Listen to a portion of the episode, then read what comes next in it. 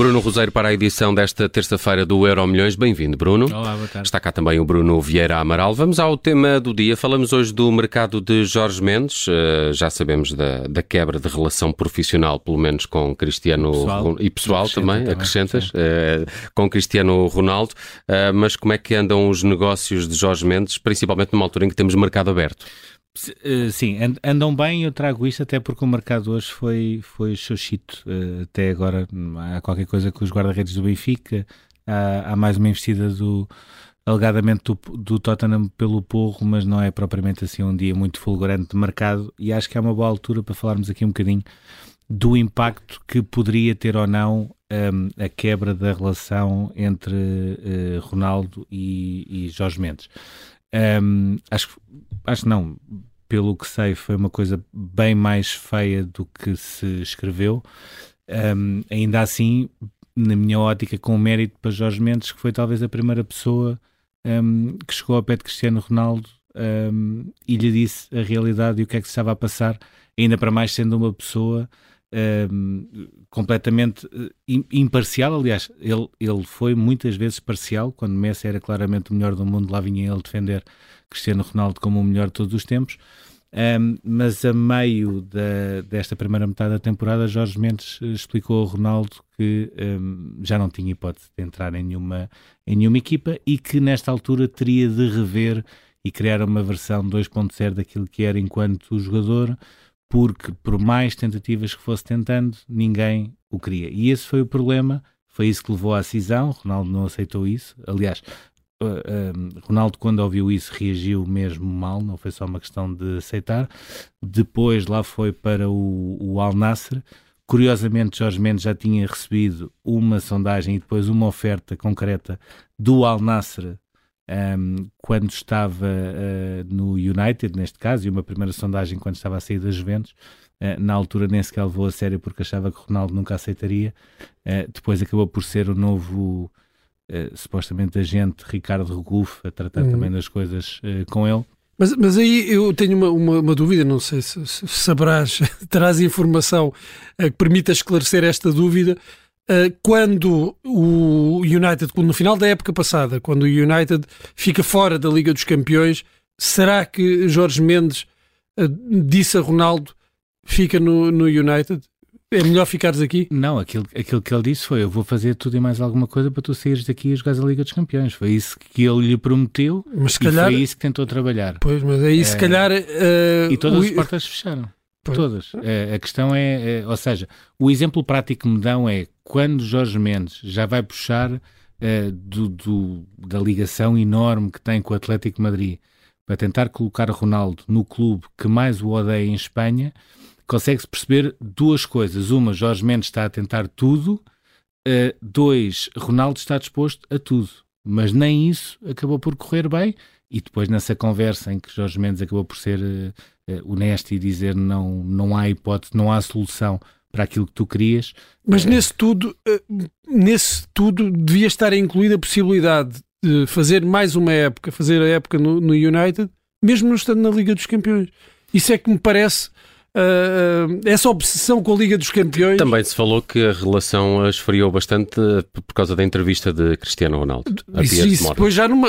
Claro, isso depois já numa. Sim, mas isso aí já foi a espiral de loucura. Aliás, hum. Jorge, já Jorge numa fase Mendes, posterior. Jorge Mendes, se representasse Ronaldo, nunca na vida Ronaldo daria aquela entrevista. Isso é ponto assente, porque há determinadas coisas que Ronaldo diz que nenhum agente quer ouvir, nomeadamente uh, uh, quase quase dizer uh, uh, uh, que o Manchester não tem condições. Não, e além disso, por exemplo, dizer não admito que um treinador me ponha durante 3 minutos é a, mesma, é a mesma coisa do que dizer qualquer treinador que a partir de agora trabalhe comigo já sabe que não me pode pôr a 3 minutos do final, por exemplo.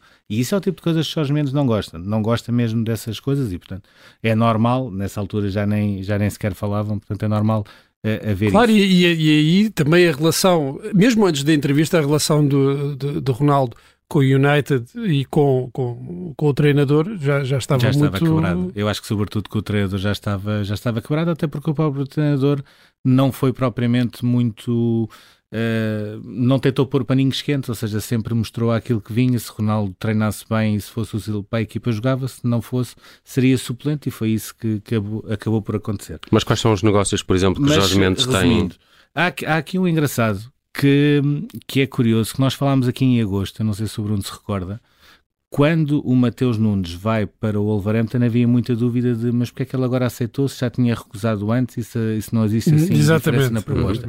E eu falei aqui na altura, muito provavelmente ele já terá como certo que vai fazer um ano no Wolverhampton e depois, e depois poderá dar o salto. Pronto, lá está o salto, que será só na próxima época, porque já jogou uh, no Sporting e no Wolverhampton, mas uh, o Liverpool está na frente para ficar com o Mateus Nunes já no verão com essa particularidade de os valores que se falam entronca na razão pela qual ele foi para lá, porque o Liverpool teria de pagar 50 milhões de euros, que era base, é, é mais 5 milhões do que aquilo que o Wolverhampton eh, pagou ao uhum. Sporting naquela altura. Portanto, agora consegue perceber-se porque é que na altura eh, Matheus Nunes aceitou um negócio que tinha recusado eh, umas semanas antes.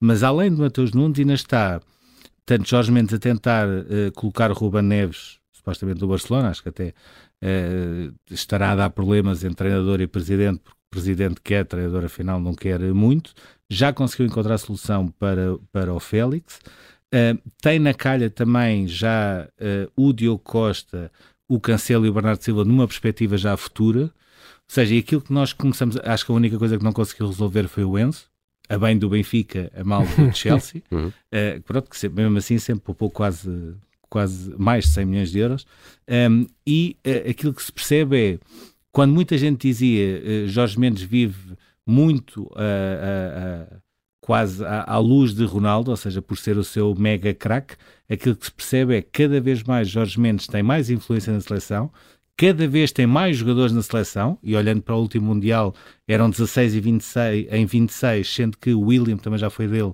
e o Bruno Fernandes, quando vai para a Inglaterra, é ele que o negocia, apesar do empresário ser o Miguel Pinho.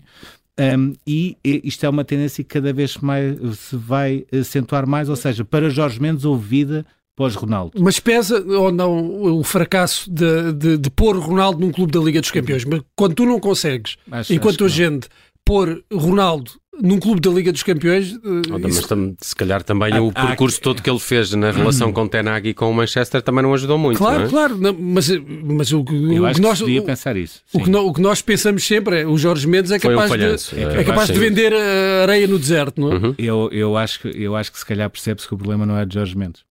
Muito bem. É, acho, que, acho que foi essa a grande questão em termos de mercado. O problema não foi de Jorge Mendes. Avancemos para o futuro e uh, falamos hoje de Carlos eh, Queiroz. Já, já se sabe qual é o próximo passo da carreira? Sim, já está, já está definido, ainda não está oficializado. Uh, está agora ainda a jogar-se uma taça, o taça, taça da Ásia, penso eu. Peço imensa desculpa okay. pela minha falta de cultura de futebol asiático, não aprendi tudo uh, durante o Mundial, mas uh, acho que é a taça da Ásia. O Qatar já foi eliminado, estava a ser treinado pelo Bruno Pinheiro, antigo treinador do Estoril, que estava no Sub-23, um, e o próximo selecionador vai ser Carlos eh, Queiroz. Há aqui um, várias histórias curiosas. A primeira história... Sai ele... do Irão para o Qatar. Sai do Irão para o Qatar. Primeira, uh, primeira uh, coisa, só para não me esquecer, um, nos ultim, nas últimas semanas, desde o Mundial, tem recebido uh, chamadas e algumas de, de, jogadores quase a chorar para renovar contrato, o que mostra também bem o, o que é que um, ou seja, não é a questão do, do, Irão em si, é o que é que aquela equipa de futebol do Irão teve de viver durante o Campeonato do Mundo, uhum. que acabou por ligar treinadores, jogadores, uhum. etc. Por causa da maneira... convulsão social no próprio país. Complet, completamente. Aquilo era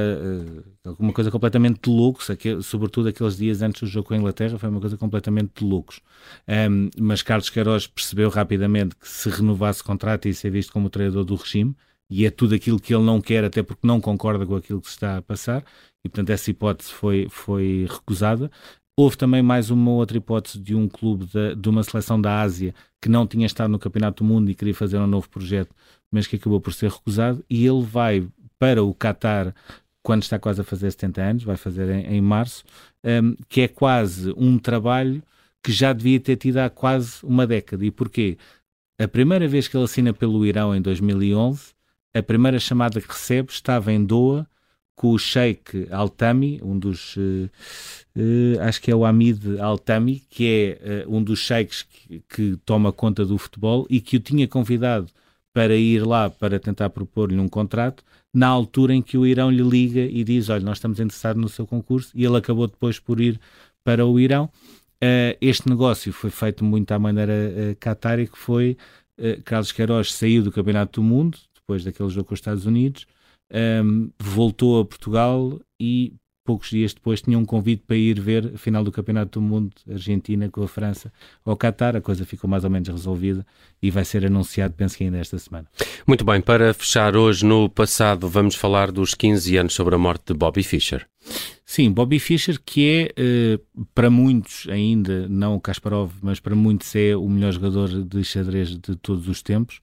Um, nasceu nos Estados Unidos, morreu com a nacionalidade islandesa, é filho de um alemão, de, a mãe era suíça, portanto, isto é uma, uma mistura de, de várias nacionalidades. Foi desde muito cedo uh, campeão americano, campeão mundial. Tem aquele uh, célebre encontro com o Boris Spassky em 72 no, no Campeonato do Mundo que no fundo acaba por ser o jogo do século, mas num contexto de Guerra Fria, porque era nessa altura que os Estados Unidos e a União Soviética estavam, uh, estavam de facto em, em maior uh, fricção. Era o Rocky Balboa e Ivan Drago do xadrez. Exatamente, exatamente, tal e qual. Com, com o Rocky Balboa também, tal como no filme, a, a não perdoar, uh, mas acho que foi mais fácil. Acho que foi mais fácil do, do, que com o Drago. Um, o, o, a carreira de Bobby Fischer basicamente não teve derrotas, ou seja, durante 30 anos uh, foram muito poucos os torneios que ele, que ele não ganhou. Um, uh, uh, todo esse mediatismo acabou também por trazer uma versão menos conhecida, muito mais excêntrica e a roçar a loucura, não só quando jogava, ou seja, queixava-se do ar-condicionado, das luzes, havia sempre qualquer coisa mal, como depois de repente já estava a tomar posições, como dizer que o Holocausto nunca tinha uhum. existido. Sim, ele corresponde uh, precisamente a essa, essa ideia, quase esse arquétipo do gênio louco. Exatamente. Uhum. Começou, eu, eu acho que eh, mais do que o gênio louco, eu acho que é um gênio frito, não é? Porque ele, uh, os últimos anos nos Estados Unidos, já Bem andava passado. a viver em hotéis. Punha nomes de outras pessoas, deixou crescer a barba, andava sempre com gabardine. Uh, depois acaba por ser, acaba por furar o boicote internacional que havia eh, quando vai fazer um jogo novamente com o Spassky, a, antiga Jugoslávia em 92, e tem de ir para o Japão, é preso no Japão uh, por andar com um passaporte caducado, não é? porque os Estados Unidos não lhe renovaram o passaporte. Houve depois aquela tentativa dos Estados Unidos de extraditá-lo para lá e no meio disto tudo e depois de alguns meses na prisão acabou por receber a cidadania islandesa, por lá ficou um, o, o, dinheiro vinha sobretudo dos livros, curiosamente, ou seja, ele basicamente ganhava dinheiro em ensinar como é que se jogava xadrez a sério. Uh, não teve, por exemplo, uh, o pós-carreira que o Kasparov teve, mas ainda assim não deixa de ser uma das personalidades mais uh, curiosas e interessantes de conhecer que houve no mundo do desporto, apesar dessa veia completamente.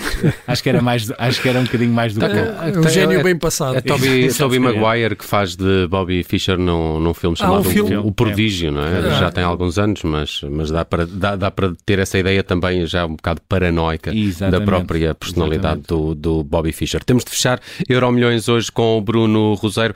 Falamos sempre de desporto antes do Jornal das Sete. Obrigado, Bruno. Obrigado.